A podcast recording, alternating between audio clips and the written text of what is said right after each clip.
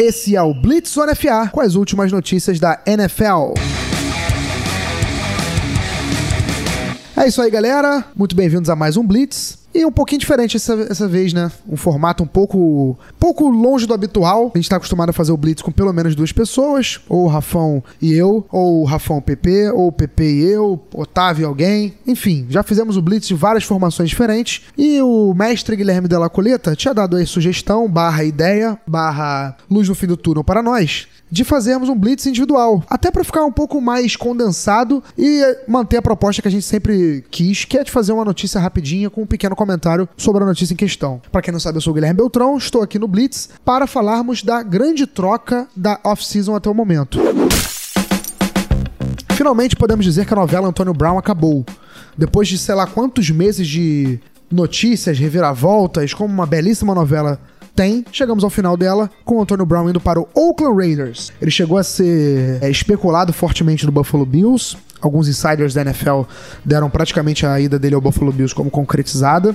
Mas parece que não, parece que recusou a proposta do Buffalo Bills por não querer ir para um time que não disputasse nada na NFL e acabou indo para o Oakland Raiders. Só dando os detalhes da troca antes de continuar aos comentários. O Antônio Brown foi ao Local Raiders com um. pelo preço de uma escolha de terceiro round e uma de quinto round. Ou seja, o Steelers recebeu uma escolha de terceiro, uma escolha de quinto round e o Raiders ficou com o jogador. Assim que ele chegou em Oakland, que ele já assinou como jogador do Raiders. Ele assinou um contrato de 3 anos e 50 milhões de dólares, com incentivos que podem chegar a 54 milhões de dólares. Automaticamente, né, assim que ele assinou o contrato, já se tornou o jogador mais bem pago da NFL na sua posição, a de wide receiver, e é, garantiu 30 milhões no seu contrato, coisa que ele não tinha no Steelers. É, além disso, a franquia de Pittsburgh ainda teve que arcar com 21 milhões de cap hit, ou seja, apesar do Antonio Brown sair do time, ainda deixou um rombo de 21 milhões de dólares no salary cap do Pittsburgh Steelers. Bom, assim, então três partes dessa negociação foram envolvidas, né? O próprio Antonio Brown, os Steelers e o Raiders. Eu vou falar um pouco sobre as três partes, né?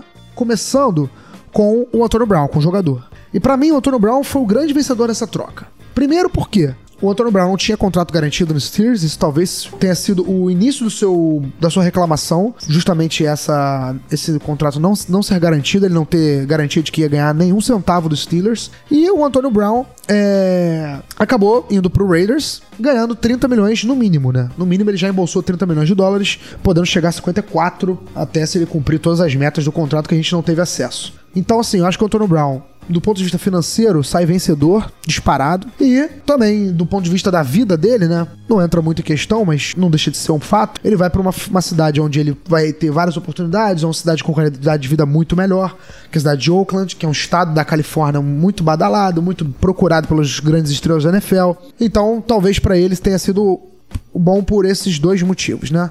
Agora, colocando em questão a parte exclusivamente de futebol americano, né, exclusivamente falando da sua carreira, não sei se foi melhor pro Antonio Brown essa ida ao Raiders. Por quê? Assim como o Buffalo Bills, e acho que até pior do que o Buffalo Bills, o Raiders não é um contender. O Raiders não é um time que tá disputando o Super Bowl, e o Raiders é um time que ainda tá umas duas temporadas de, de disputar um Super Bowl.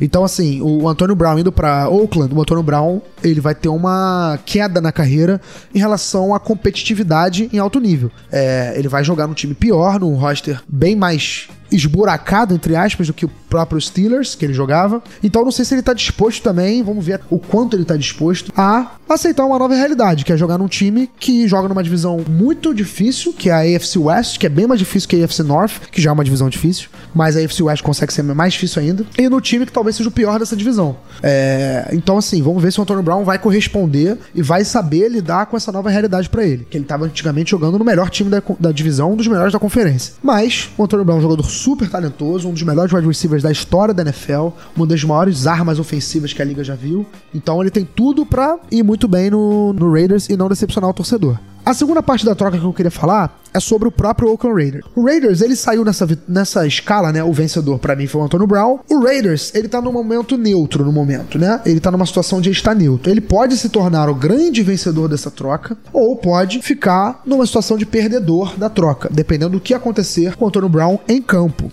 Por que eu digo isso? Porque o Raiders, na verdade, pelo que pagou aos Steelers, foi muito pouco pelo Antonio Brown. Uma escolha de terceira rodada, uma escolha de quinta rodada, para um jogador do calibre do Brown, não é nada. Nada mesmo. Agora, para um salário que ele ganhou quando assinou com o Raiders, a gente já começa a falar em números um pouco elevados. Porque assim, 30 milhões de dólares garantidos, um contrato de 50 milhões em 3 anos, é um contrato alto. E o Antônio Brown, apesar de ter 31 anos, onde é uma idade que a gente sabe que o jogador pode ser muito útil ainda, ainda mais nessa posição de wide receiver, não é um, nenhuma jovem estrela, né? Nenhum jovem ascensão, nenhum cara que vai é, produzir em alto nível por, sei lá, 6, 7 anos. A gente sabe que o Antônio Brown tem mais uns 3, 4 anos de alta, alto nível de produtividade, se tiver tanto, né? Então, por mais que tenha sido um contrato de 3 anos, o Antônio Brown não é uma garantia de ser o cara que foi, né? Até porque a temporada de 2018 dele já foi uma temporada onde ele não jogou no nível que ele estava acostumado a jogar. Então a gente não sabe se o Antônio Brown vai conseguir corresponder do jeito que ele correspondia em Pittsburgh.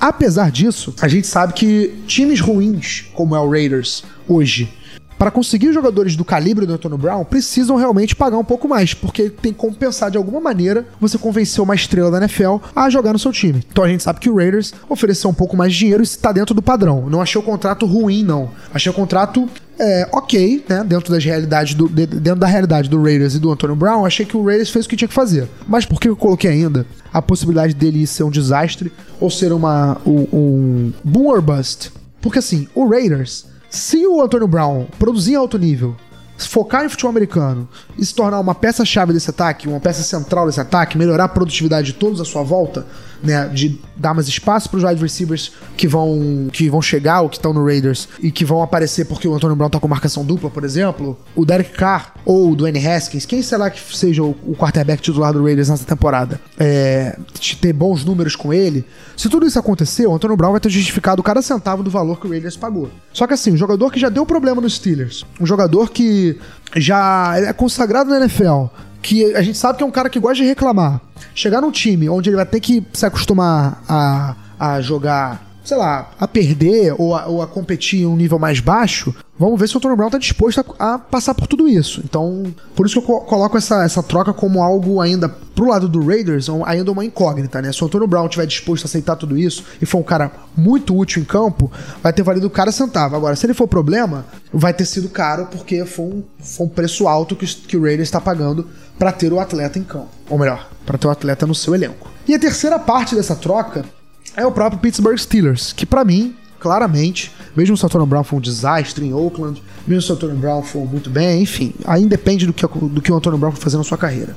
Foi uma troca desastrosa para os Steelers. Por quê? Por três pontos. Os Steelers perdeu o seu melhor jogador no ataque, que é o próprio Brown.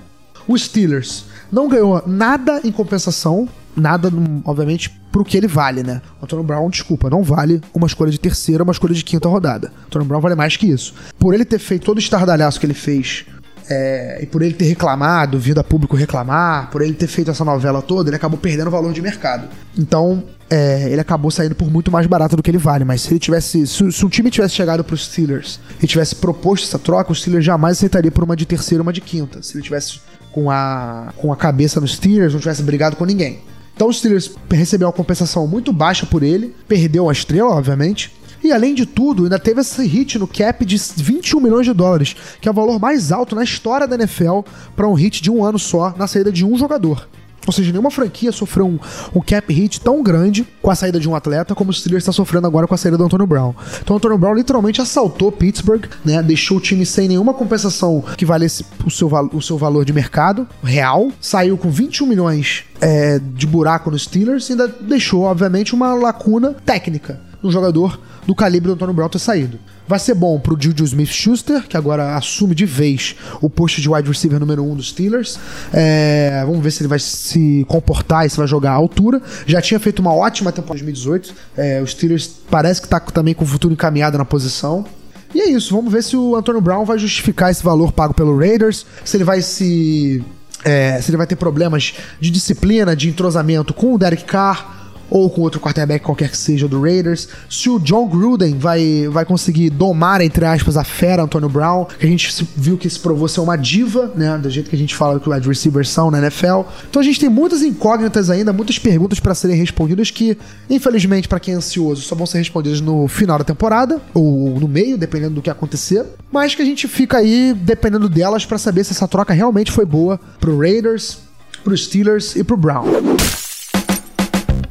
Então é isso, galera. Espero que vocês tenham entendido melhor essa troca. É, espero que vocês tenham também gostado do- desse formato novo do Blitz. A gente volta a qualquer momento, porque esse mercado da NFL tá fervendo, vai ferver muito mais. A gente pode voltar em dupla, em trio, até porque a gente sabe que Blitz há várias formas de você chegar no quarterback. Essa vez foi uma Blitz minha, pode, pode ser a próxima do Rafão, pode ser a próxima do PP, ou como eu falei, pode ser uma próxima nós três, dois, enfim. É isso, galera. Fico por aqui, um abraço, valeu!